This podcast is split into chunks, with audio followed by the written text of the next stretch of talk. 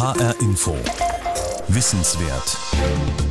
Naturnahe Ufer, hohe Wasserqualität und große Artenvielfalt. Das sind drei von vielen Zielen, die die Wasserrahmenrichtlinie der Europäischen Union für Flüsse, Bäche und Seen in Europa vorgibt.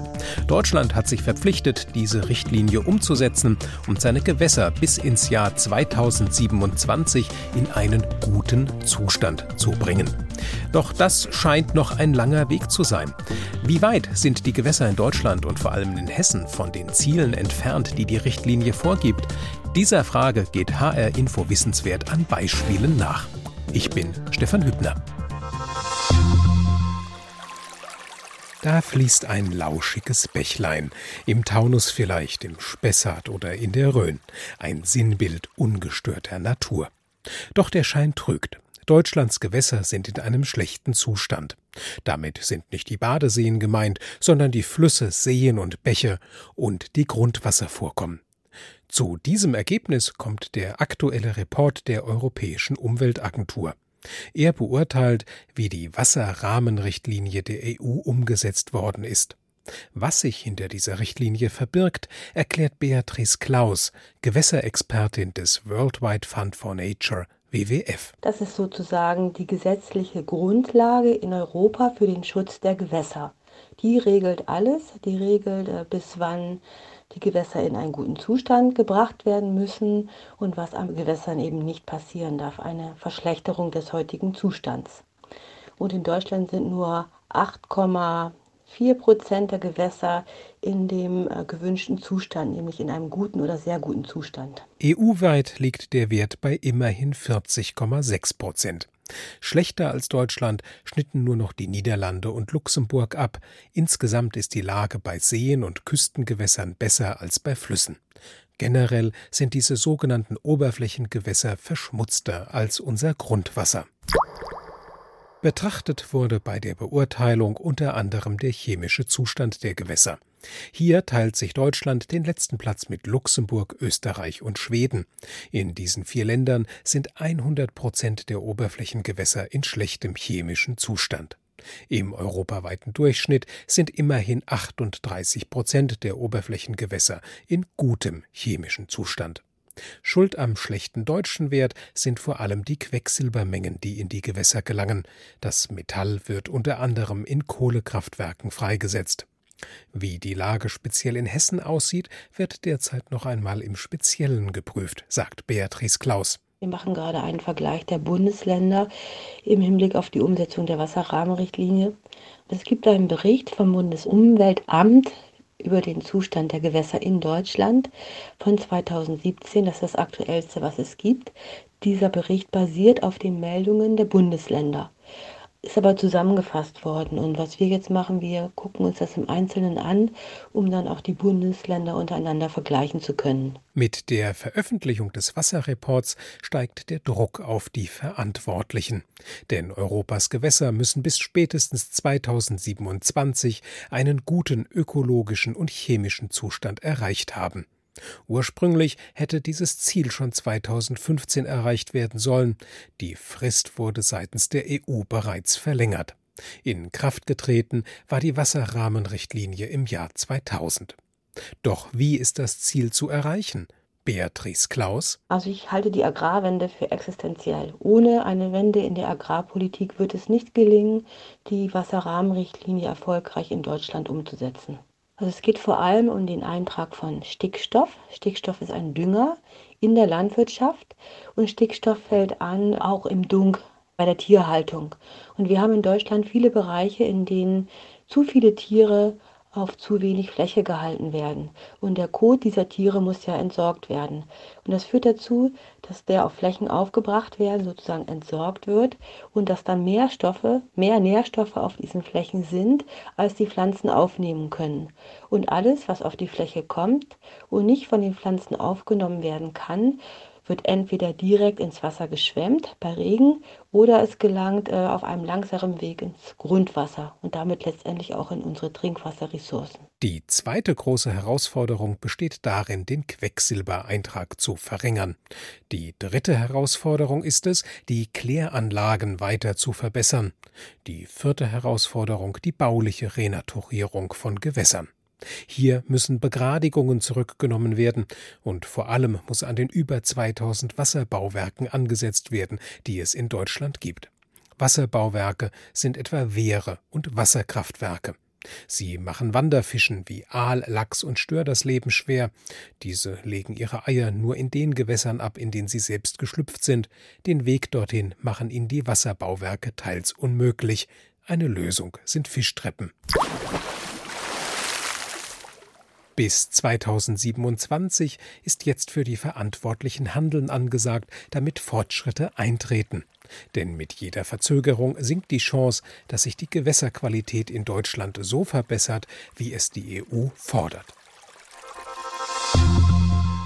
Wie sieht die Lage in Hessen aus? Werfen wir einen Blick in den Norden. Dort bilden Werra und Fulda gemeinsam den Fluss Weser. Alle drei Flüsse heißen in der jeweils alten Sprache der dortigen Anwohner einfach nur Fluss. Einst Quell des Lebens machen Fulda und Werra heute meist nur mit einem Schlagzeilen. Es sind Gewässer, die mit Kalisalzabwässern stark belastet sind. HR-Inforeporter Carsten Gohlke war auf dem Weser-Radwanderweg unterwegs. Ich sitze am Ufer der Weser, unweit der alten Brücke von Oberweser und die Sonne brennt erbarmungslos. Mein Hund Theo hechelt neben mir im Gras.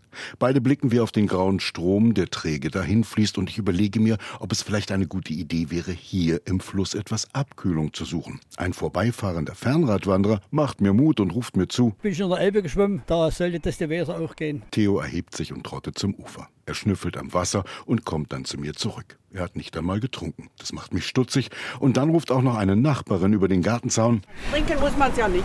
Ich schwinge mich wieder auf mein Rad und fahre zu einem Kenner der Weser, Klaus Becker. Klaus von der Weser nennt er sich und er kämpft schon seit Jahren gegen die Salzeinleitungen in den Fluss. Also für einen Menschen ist es sicherlich nicht gefährlich, wenn der da mal eine halbe Stunde oder Stunde äh, drin schwimmt. Aber wir sprechen ja hier von einem äh, komplexen Ökosystem in der Weser. Und äh, wir haben schon an der Werra kaum noch Süßwasserfische. Dort haben wir diese Salzkrebse. K plus S, eines der größten Unternehmen an der Werra und weltweit führend in der Herstellung von Kalisalzen, leitet ganz offiziell chloridhaltige Abwässer in die Werra, einen der wichtigsten Weserzuflüsse, erklärt mir der Umwelt- und Weserschützer. Wir fordern seit langem, dass man hier eine Messstation einrichtet, um das überhaupt mal vergleichen zu können. Im thüringischen Gerstungen wird das salzhaltige Abwasser eingeleitet und dort wird dann auch rund um die Uhr gemessen, dass die vorgeschriebene Chloridmenge, also ein halber Teelöffel pro Liter, nicht überschritten wird. Sollen wir sagen, die Fische machen die Kiemen zu, Kiemen zu und durch? In Oberweser, also viele Kilometer entfernt, sollte sich dann das Salz doch endgültig aufgelöst haben. Schließlich ist ja in Hannover Schmünden auch noch das Wasser der Fulda dazugekommen. Harald Merz, Pressesprecher im zuständigen Regierungspräsidium in Kassel dazu. Also der Fluss ist nicht tot. Und es gibt äh, eine Regelung nach der Flussgebietsgemeinschaft, dass nur 2500 Milligramm pro Liter in die Vera bzw. dann Weser eingeleitet werden darf an Salzrückständen. Also dieser Wert ist kontinuierlich nach unten gegangen und wird sich auch in den nächsten Jahren weiter nach unten entwickeln. Laut Klaus von der Weser aber holt K plus S gemeinsam mit dem Regierungsbezirk Kassel zu einem weiteren Schlag gegen den Fluss und seine Anwohner aus.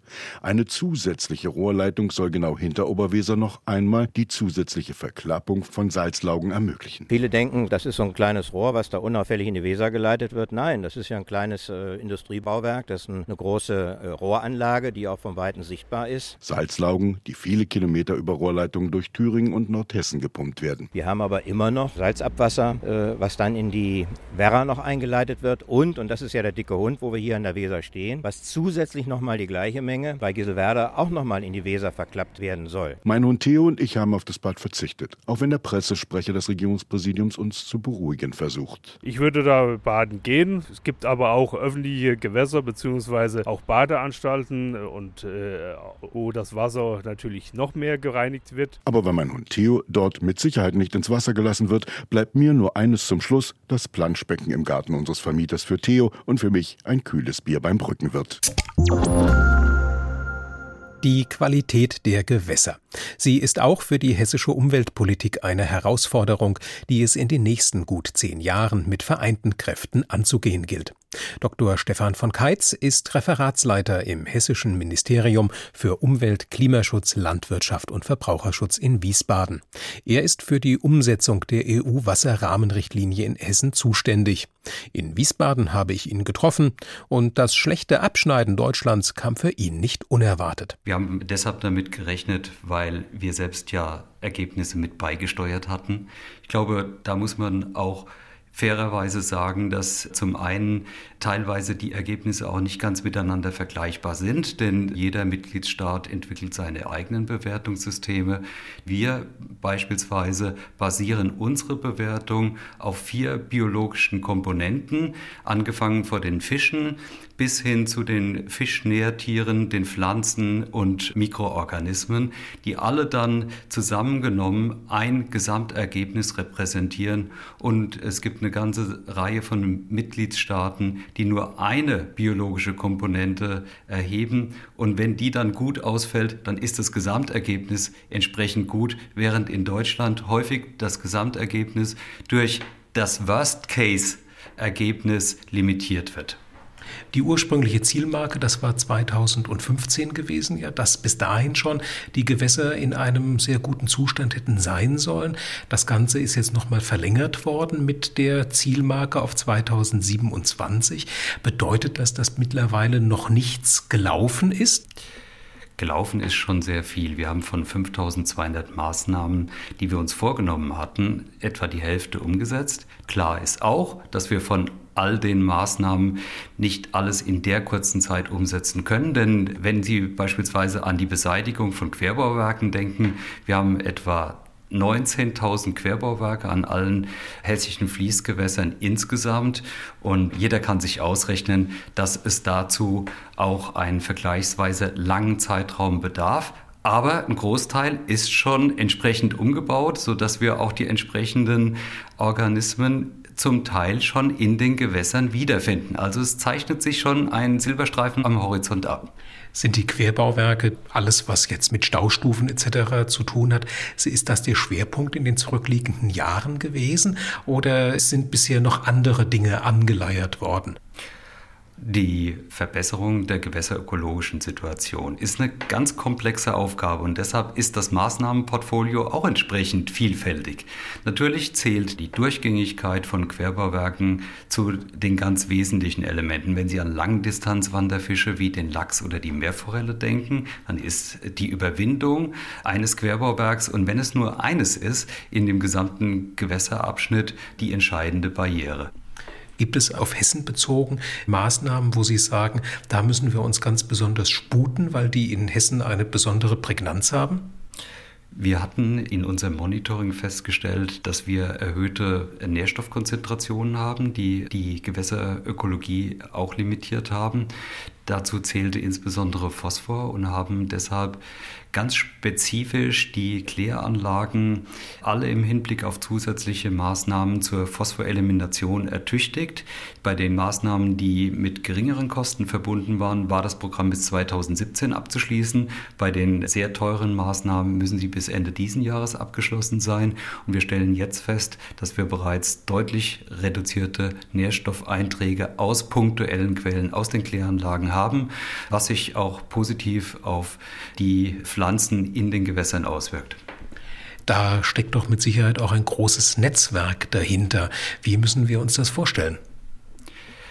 Wir arbeiten ganz intensiv und verstärkt mit anderen Politikbereichen zusammen. Das ist insbesondere die Landwirtschaft, weil Nährstoffe, Pflanzenschutzmittel, aber auch die begrenzte Verfügbarkeit von Flächen entlang der Gewässer, sodass die Gewässer sich selbst wieder entwickeln können, ein wichtiger Faktor sind, die äh, die ökologische Funktionsfähigkeit von Gewässern limitieren.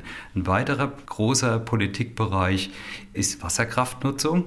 Das sind der Aufstau von Gewässern und die damit verbundenen verbundene Temperaturerhöhung und äh, verminderte Fließgeschwindigkeit, das verminderte Selbstreinigungspotenzial.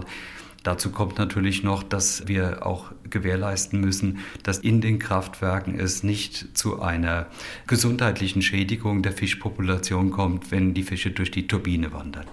Was ist Ihre Einschätzung? Wird 2027 einzuhalten sein? Ich glaube, dass wir auf einem guten Weg sind und dass wir auch viel erreichen werden bis 2027. Allerdings sind aquatische Systeme auch vergleichsweise träge. Manchmal kommen die Organismen nicht wieder in das Haus, was wir ihnen schön zurechtgerichtet haben, zurück, weil sie gar nicht in der Lage sind, dort wieder einzuziehen, auch wenn da möglicherweise wir mit Renaturierungsmaßnahmen und Verbesserungen der Klärtechnik viel schon erreicht haben. Aber wenn Sie zum Beispiel an bestimmte Fliegenlarven denken, die gar nicht in der Lage sind, größere Distanzen zu überwinden, dann wird es relativ lange dauern, bis sie sich diese neuen wiederhergestellten Habitate zurückerobern. HR Info. Wissenswert. Bis 2027 muss Deutschland seine Gewässer in einen guten Zustand versetzt haben. Dazu hat man sich mit der Umsetzung der Wasserrahmenrichtlinie der EU verpflichtet. Doch die Realität sieht anders aus. Den meisten deutschen Gewässern geht es schlecht. Aber es gibt auch Ausnahmen, Gewässer, die sich in einem vergleichsweise guten Zustand befinden. Was ein Gewässer in einem solch guten Zustand ausmacht, das hat sich HR-Inforeporterin Sarina Hase in Königstein im Taunus angesehen.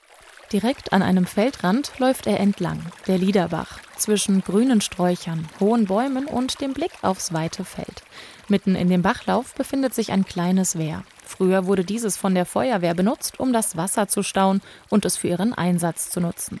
Inzwischen wird dieses zwar nicht mehr für die Einsätze genutzt, doch eines ist daraus zurückgeblieben. Eine kleine Stufe zwischen dem Bach und einer höher gelegenen Rinne. Ein Hindernis für die Tiere, erklärt Cordula Jakubowski, Vorsitzende des BUND Ortsverbands Königstein Glashütten. Der Abwasserverband, der sich hier um den Liederbach kümmert, der hat hier umgebaut, hat dieses Loch wieder aufgefüllt, hat Steine rechts und links hingelegt und das normale Bachbettgeschiebe hat sich dort jetzt wieder ganz normal angesammelt, so dass jetzt auch die Kleinstlebewesen wieder nach oben wandern können. Hinter dem Begriff Kleinstlebewesen verbergen sich beispielsweise Köcherfliegenlarven. Und Cordula Jakubowski gibt weitere Beispiele. Jede Menge Insektenlarven, Kleinkrebse, Schnecken, Manche, die sehen auch so aus wie so kleine Wassertausendfüßler, so kann man sich die vorstellen. Und wenn man mal durch den Bach geht und mal vorsichtig einen Stein umdreht, kann man ab und zu mal auf der Unterseite so ein Tier finden. Und während wir am Ufer des Baches stehen, fliegt eine bläulich-lilafarbene Prachtlibelle durch das Gras. Da hinten sitzt sie wieder auf den Blättern. Und landet schließlich auf einem Stein mitten in dem Bach. Auch für Cordula Jakubowski etwas Besonderes. Denn diese Art der Libelle lebt nur in besonders sauberen Gewässern. Auch das zeigt nochmal, dass sich der Liederbach in einem guten Zustand befindet. Doch was macht überhaupt einen guten Zustand aus?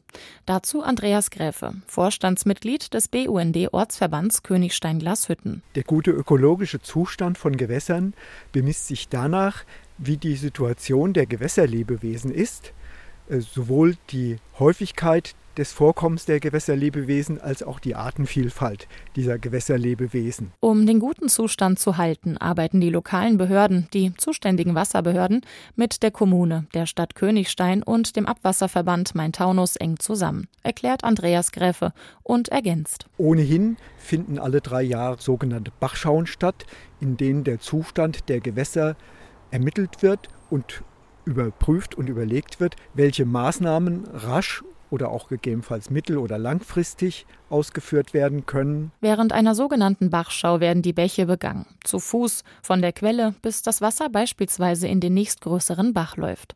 Das alles passiert im Frühjahr, sagt Cordula Jakubowski. Und dann wird geschaut, gibt es hier Grünschnittablagerungen, die entfernt werden müssen, liegen hier Autoreifen im Bach, gibt es sonstige Probleme, die beseitigt werden können auf schnelle Art und Weise, beziehungsweise habe ich größere Abstürze, Ausspülungen etc. pp, die beseitigt werden müssen. Zudem seien die Stadt und die Gemeinde darauf angewiesen, dass auch die Bürger ein Auge auf die Bachläufe haben und Bescheid geben, sofern ihnen etwas Negatives auffällt. Nur so könne auch gesichert werden, dass das Gewässer auch in dem guten Zustand bleibt etwas für eine bessere Qualität unserer Gewässer tun. Das beschäftigt auch hessische Wissenschaftler. Einer von ihnen ist Professor Peter Hase. Ihn habe ich in Gelnhausen getroffen. Dort leitet er die Außenstelle für Fließgewässer, Ökologie und Naturschutzforschung der Senckenberg Gesellschaft. Er, Peter Hase, ist vom Nutzen der EU-Wasserrahmenrichtlinie überzeugt. Dadurch haben wir tatsächlich auch die Möglichkeit, mal intensiv uns den Zustand der Gewässer anzuschauen und das eben nicht nur auf der Ebene der chemischen Belastung, sondern auch wie die Biologie reagiert, wie die Fische, die Wasserpflanzen und die Kleinlebewesen reagieren. Dadurch müssen wir erhebliche Anstrengungen unternehmen, um wirklich auch ganzheitlich für die Gewässer jetzt Fortschritte zu erreichen.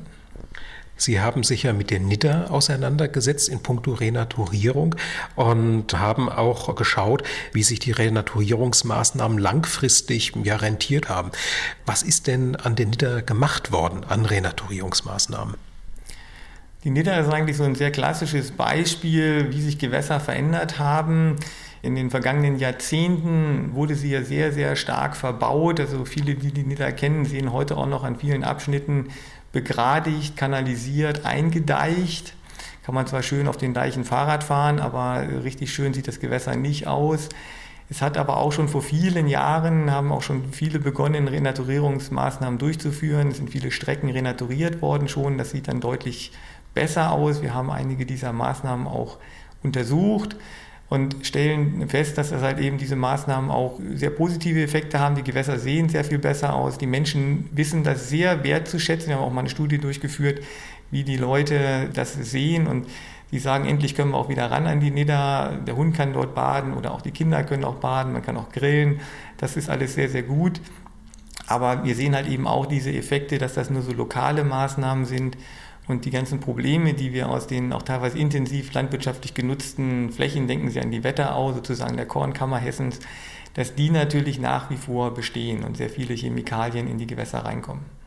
Wenn Sie jetzt beurteilen möchten, ob eine Renaturierung erfolgreich war oder nicht, was gibt es da für Lebewesen, was gibt es da für chemische Größen, die Sie sich ansehen, die für Sie interessant sind? Also wir fokussieren uns hauptsächlich auf die Lebewesen. Also wir haben uns über die Jahre hin angeschaut, wie sich die Fischfauna verändert, wie sich die Wasserpflanzenfauna verändert und auch wie sich die kleinen Lebewesen, also dieses Macrozoobentos verändert. Dort sehen wir positive Tendenzen über die Zeit, aber leider noch nicht so, dass wir insgesamt für alle Gruppen sagen können, wir haben jetzt einen guten ökologischen Zustand im Sinne der Wasserrahmenrichtlinie. Wie lange muss man denn einer Renaturierungsmaßnahme Zeit geben, damit hinterher auch was halbwegs Vernünftiges, Erfolgreiches bei rumkommt? Ich glaube, dafür, da, darauf gibt es gar keine richtige Antwort, aus dem simplen Grund, dass äh, diese Veränderungen, die durch Renaturierungsmaßnahmen hervorgerufen werden, sind Veränderungen in der Gestalt. Das braucht vermutlich gar nicht so viele Jahre, bis diese Gestaltsveränderungen wirksam werden. Dadurch, dass man aber äh, unter Umständen eine relativ schlechte Wasserqualität hat und sie nicht verändert, kann man diesen reinen Effekt der Gestaltsveränderung bei den Arten nicht erkennen, weil die halt eben nicht wieder zurückkehren oder sich nicht so stark mehr vermehren können, weil nach wie vor die chemische Belastung zu hoch ist. Sie haben auch ein Projekt, wo es darum geht, Lebensgemeinschaften wieder in artenmäßig verarmte Gewässer hineinzubringen. Was machen Sie da? Eine Idee ist ja auch immer gewesen, dass warum halt renaturierte Strecken keine intakten Artengemeinschaften auch viele Jahre später aufweisen, dass halt gerade bei den kleinen Lebewesen, bei den Makroinvertebraten, die Möglichkeiten, sich wieder anzusiedeln, sehr eingeschränkt sind. Also denken Sie an Muscheln, die sind ja jetzt nicht die, die über weite Strecken einen renaturierten Lebensraum wieder besiedeln können.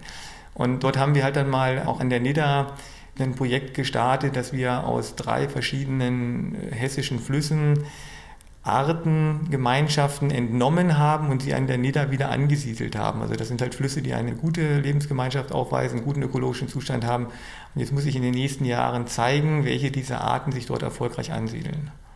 Renaturierung und Wiederansiedlung von Organismen sind sicher zwei Maßnahmen, wie man die Gewässerqualität perspektivisch verbessern kann. Gibt es Bereiche, wo Sie sagen, da sollte man jetzt vorrangig ansetzen?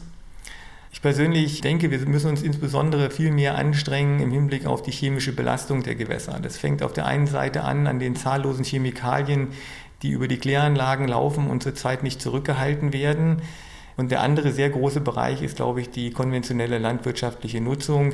Dort werden Düngemittel eingesetzt, die Gewässer stark belasten und Pestizide. Und keines dieser Mittel geht über irgendeine Kläranlage, sondern die gehen dann über den Grundwasserstrom direkt in unsere Bäche und Flüsse und Seen rein. Aber Sie würden sagen, wir können das Ruder rumreißen? Oder sind Sie eher der Ansicht, hm, es wird mittelmäßig bleiben noch über viele Jahre? Es wird sicherlich einen längeren Prozess brauchen. Wir werden das jetzt nicht sehr schnell hinkriegen, aber ich glaube, wir stehen an einem guten Punkt. Auch solche Themen wie das Insektensterben, was ja sehr stark durch die Presse gegangen ist in den letzten zwölf Monaten, macht den Menschen zunehmend deutlich, dass es sich grundlegende Dinge in unserer Umwelt verändern. Und wenn wir nicht aufpassen, entziehen wir uns der eigenen Lebensgrundlage. Und deshalb glaube ich, schon, dass es mit der Zeit auch besser werden wird und das Verständnis in der Bevölkerung größer werden wird, dass wir in vielen Bereichen noch umdenken müssen. HR Info. Wissenswert. Das war HR Info Wissenswert. Heute zum Abschneiden Deutschlands im aktuellen Report der Europäischen Umweltagentur zum Thema Gewässerqualität. Wollen Sie diese Sendung noch einmal nachhören, dann finden Sie sie als Podcast unter hrinforadio.de, genauso wie andere Wissenswertsendungen auch.